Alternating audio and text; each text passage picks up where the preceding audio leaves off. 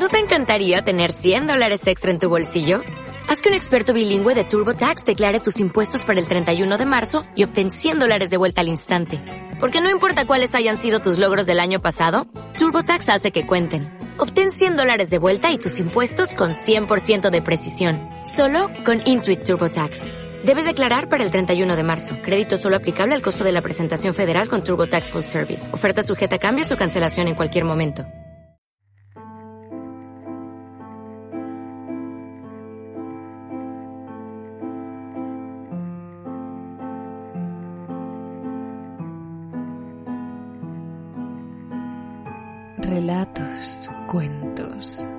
Y otras fábulas del mundo pasado, presente y futuro. Espejo de Atropos.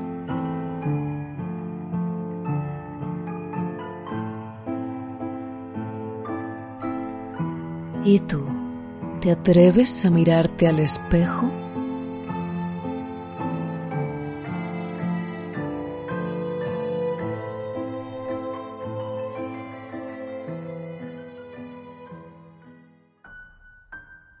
Elric de Melnibone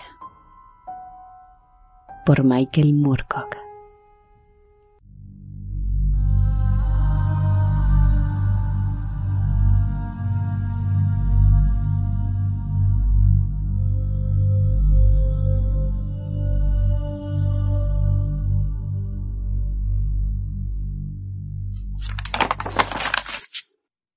Capítulo 4 Prisioneros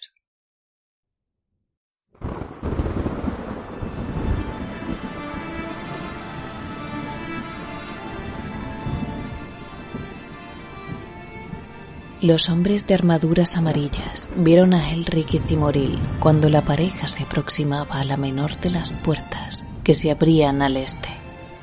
Por fin nos han encontrado.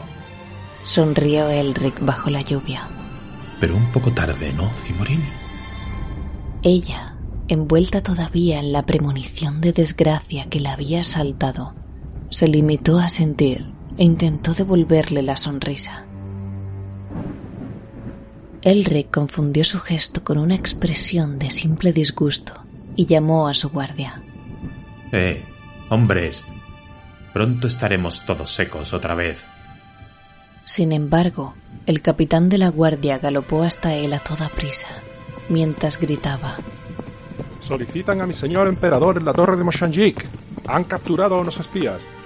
¿Espías? Sí, mi señor.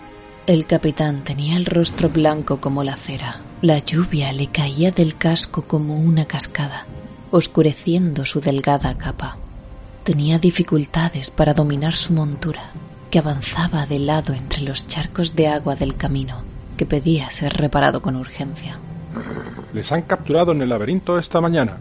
Son bárbaros del sur según se deduce de las telas a cuadros de sus ropas. Están retenidos en la torre hasta que el propio emperador los puede interrogar. Elric hizo un gesto con la mano y respondió. Adelante pues, capitán. Vamos a ver a esos valientes estúpidos que se atreven a penetrar en el laberinto marino de Melnibone.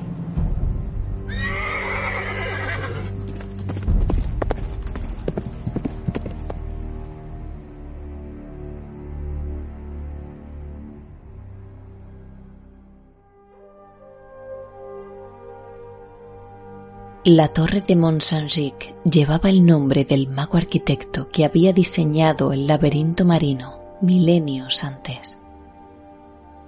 El laberinto era el único medio de llegar al gran puerto de Imrir, y su secreto había sido guardado celosamente, pues era la mejor protección contra un ataque imprevisto. El laberinto era muy complicado y había que instruir especialmente a un grupo de prácticos para guiar las naves por sus canales. Antes de reconstruirse el laberinto, el pueblo había sido una especie de laguna interior, alimentada por el mar que se colaba por un sistema de cavernas naturales abiertas entre los impresionantes acantilados que se alzaban entre la laguna y el océano. Había cinco rutas distintas a través del laberinto y cada práctico conocía solo una de ellas. En la parte exterior de los acantilados había cinco entradas ante las que aguardaban las naves de los reinos jóvenes, hasta que subía a bordo el práctico melnibonés. Entonces se alzaba la puerta de una de las cinco rutas, tras haber tomado la precaución de tapar los ojos a toda la tripulación y el pasaje, quienes debían permanecer bajo la cubierta del buque. Solo el timonel y el jefe de remeros los cuales debían cubrirse también con unos pesados cascos de acero, auxiliaban al práctico, limitándose a obedecer las complicadas maniobras que ordenaba éste, sin poder ver por dónde avanzaban. Y si una nave de los reinos jóvenes desobedecía alguna de las instrucciones y se estrellaba contra los muros de piedra, bien, Melniboné no se lamentaba de ello y todos los tripulantes sobrevivientes terminaban sus días como esclavos en la isla del dragón. Todos los interesados en comerciar con la ciudad de ensueño comprendían los riesgos que ello significaba.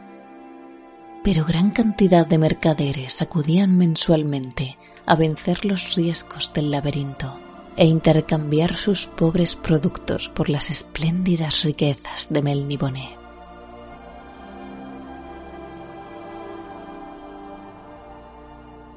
La torre de Mont se alzaba sobre el puerto y sobre el inmenso muelle que se adentraba hasta el centro de la laguna. Era una torre verde mar, baja y robusta en comparación con la mayoría de torres de Inrir pero aún así resultaba una edificación hermosa y destacada, con amplias ventanas desde las que se podía contemplar el conjunto de las instalaciones portuarias. En la torre de mont se llevaba a cabo casi todos los tratos comerciales del puerto y en sus sótanos inferiores se guardaba presos a quienes habían quebrantado alguna de las innumerables reglas que gobernaban el funcionamiento del mismo.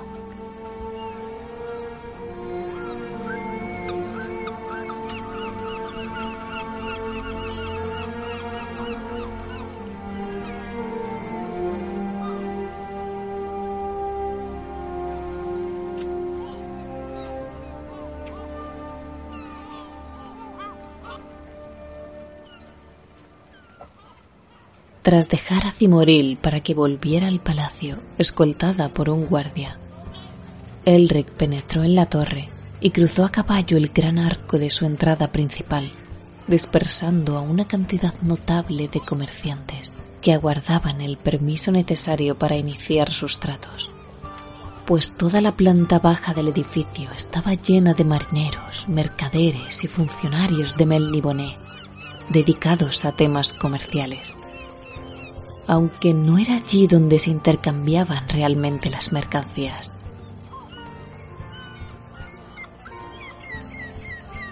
La gran baraunda de miles de voces enfrascadas en innumerables conversaciones sobre infinitos detalles de los tratos a cerrar fue bajando de intensidad lentamente, mientras Elric y su guardia caballo se alejaban de la lonja tras cruzar otro arco en sombras.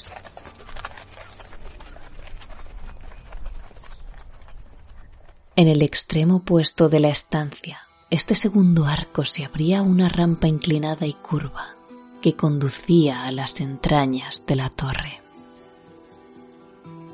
Los jinetes descendieron por la rampa, cruzándose con esclavos, criados y funcionarios, que se hacían rápidamente a un lado con grandes reverencias al reconocer al emperador.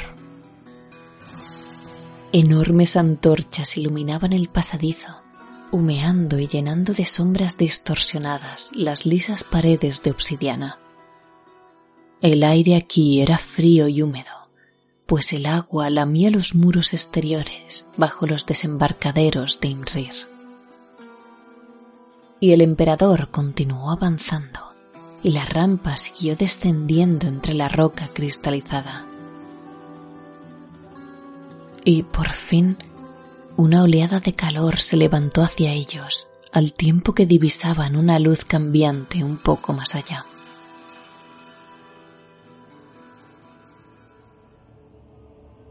Penetraron en una cámara llena de humo y del olor del miedo. Del bajo techo colgaban numerosas cadenas y suspendidas por los pies de ocho de ellas, Elric vio a cuatro personas. Las ropas les habían sido arrancadas, pero sus cuerpos estaban cubiertos de sangre procedente de pequeñas heridas, precisas y dolorosas, realizadas por el artista que, en pie y con el escalpelo en la mano, parecía revisar su obra maestra. El artista era un hombre alto y muy delgado, casi un esqueleto cubierto de ropas blancas manchadas de sangre. Tenía los labios finos, los dedos ahusados, los ojos como dos rendijas y el cabello lacio. El escalpelo que llevaba en la mano era también muy fino, casi invisible, salvo cuando centelleaba la luz del fuego que surgía de un hueco al otro lado de la cámara.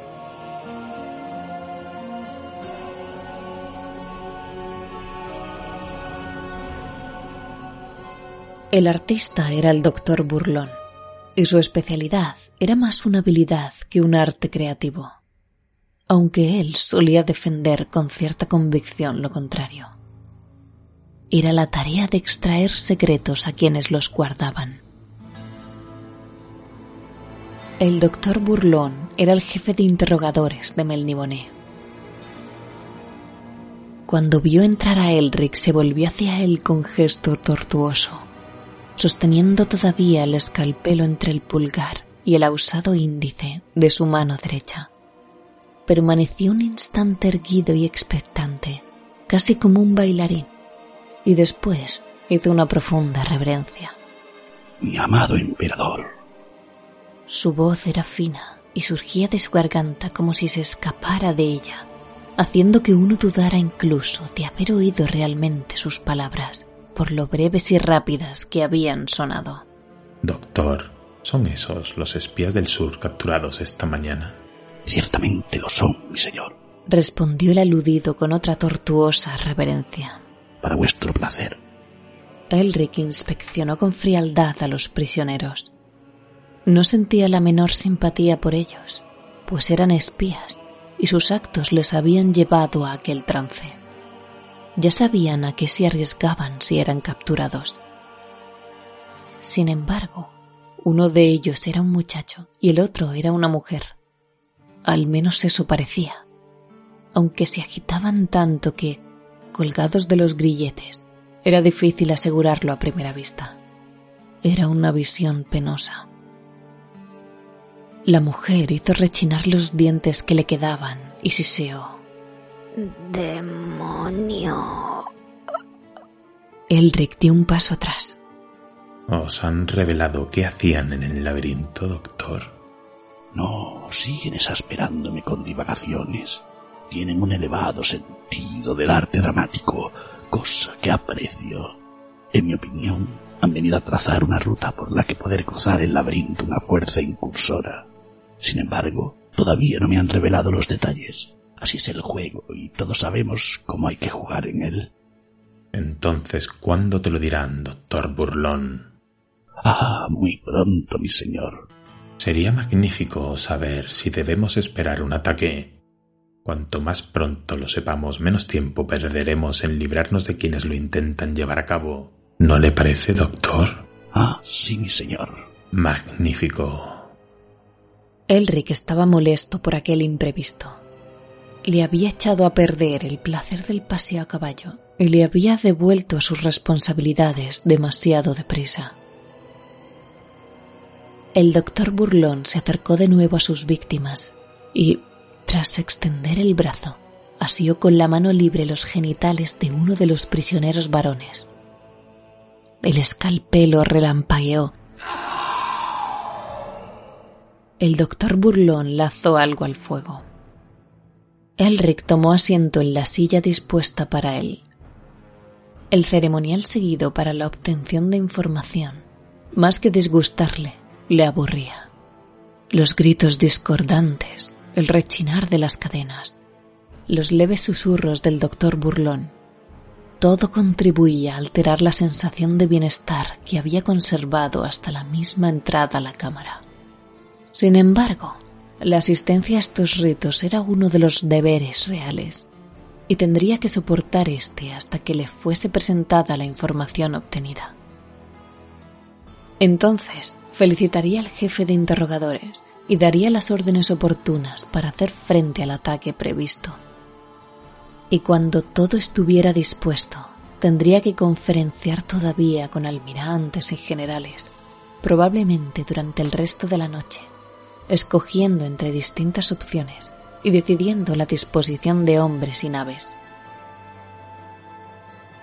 Con un bostezo apenas disimulado, se reclinó hacia atrás y observó al doctor Burlón mientras éste aplicaba el escalpelo, pinchos y tenazas al cuerpo de los espías. Elric se dedicó pronto a meditar en otros asuntos en problemas filosóficos que todavía no había resuelto. No se trataba de que Elric fuera inhumano, sino que, pese a todo, el albino emperador era un melnibonés y estaba acostumbrado a esos espectáculos desde la niñez. Aunque lo hubiera deseado, no habría podido salvar a los prisioneros sin haber pasado por encima de todas las tradiciones de la isla del dragón. Y en este caso se trataba simplemente de una amenaza a la que había que responder de la mejor manera posible. Elric se había acostumbrado a reprimir los sentimientos que entraban en conflicto con sus deberes como emperador. Si hubiera tenido algún sentido liberar los cuatro desgraciados que bailaban ahora en el aire, a merced del doctor Burlón, lo habría hecho sin embargo, tal actitud no habría llevado a nada, e incluso los prisioneros se habrían asombrado de recibir un trato distinto al que les estaban aplicando. Cuando se trataba de decisiones morales, Elric era, sobre todo, práctico y resolvía en función de las posibles acciones. En este caso concreto, no adoptaría acción alguna, era esta una actitud que se había convertido en su segunda naturaleza. Su deseo no era reformar Melniboné, sino reformarse él mismo. No deseaba tomar iniciativas, sino estudiar el modo de responder a las acciones de los demás. Aquí era fácil tomar una decisión. Un espía era un agresor y uno debía defenderse de los agresores de la mejor manera posible. Los métodos empleados por el doctor Burlón eran los mejores. Mi señor. Elric alzó la mirada con aire ausente. Ya tenemos la información, mi señor.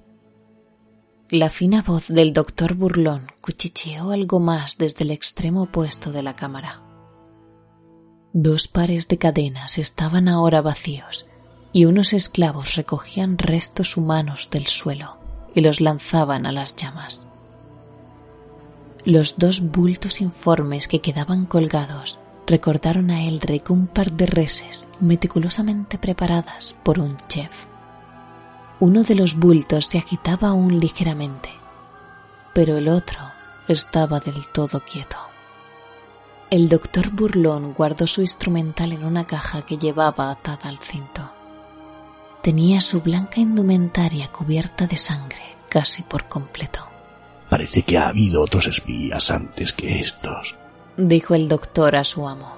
Los que hemos capturado ahora solo venían a confirmar la ruta. Aunque no regresen según lo acordado, la flota enemiga vendrá de todos modos. Pero entonces seguro que sabrán que les aguardamos. Probablemente no sea así, mi señor. Hemos extendido entre los mercaderes y marineros de los reinos jóvenes el rumor de que cuatro espías fueron vistos en el laberinto y fueron muertos a lanzadas cuando intentaban escapar. Comprendo. Elric fruncía el ceño y añadió Entonces el mejor plan será tender una trampa a esos incursores. En efecto, mi señor. ¿Sabemos qué ruta han escogido? Sí, mi señor. Elric se volvió hacia uno de los guardias y le ordenó Envía mensajes a nuestros generales y almirantes para que estén al corriente. ¿Qué hora es? Acaba de anochecer, mi emperador. Diles que se presenten ante el trono de Rubí dos horas después del crepúsculo. Después, Elric se puso en pie cansinamente. Como siempre, lo has hecho todo muy bien, doctor Burlón. El delgado artista hizo una profunda reverencia, doblándose casi totalmente por la cintura, y respondió al halago con un suspiro sutil y un tanto untuoso.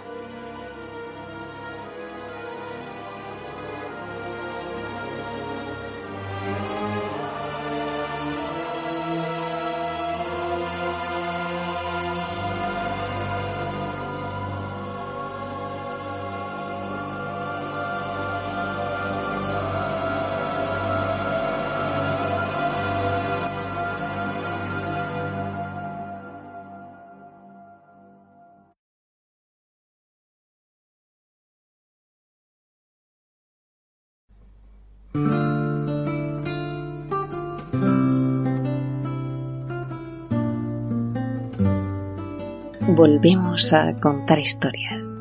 Volvemos de nuevo a la isla del dragón.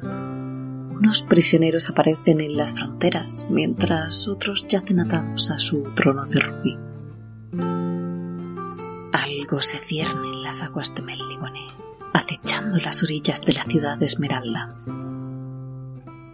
Los colaboradores de este capítulo, infalibles compañeros del podcast La Torre del Cuervo, han sido en este capítulo el Corintio como Elric, Javi Mantis como capitán de la guardia, Dani Domínguez como el doctor Burlón y la narración, edición y producción a cargo de mi persona. Para cualquier comentario, sugerencia, improperio, desafío o amenaza de muerte, por favor no duden en ponerse en contacto con nosotros a través del espejo de Twitter, arroba espejoatropos, enviar un mail a espejodeatropos.gmail.com o dejar un comentario aquí en iVoox. Recordad que somos un podcast de aficionados que hacemos esto por entretenimiento y placer en nuestro por desgracia, poco tiempo libre, así que os pido disculpas de antemano por los posibles fallos y, tiempos de espera. Esperamos publicar más asiduamente a partir de ahora y por supuesto estaremos encantados de escuchar vuestras críticas constructivas.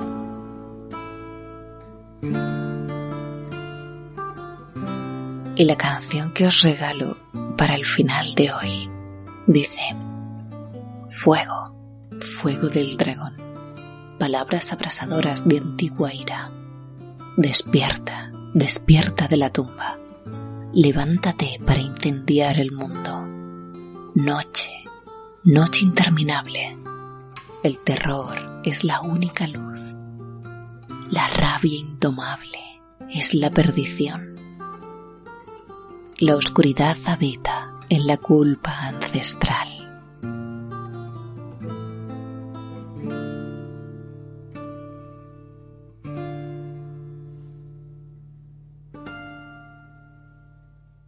Un saludo de quien les habla, Victoria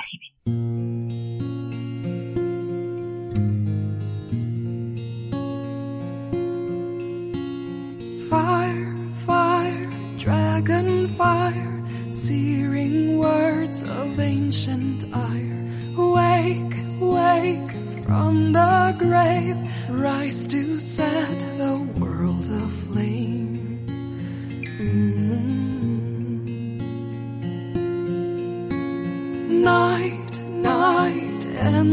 Night, terror is the only light. Bane, bane, rage untamed, darkness dwells in age-old blame.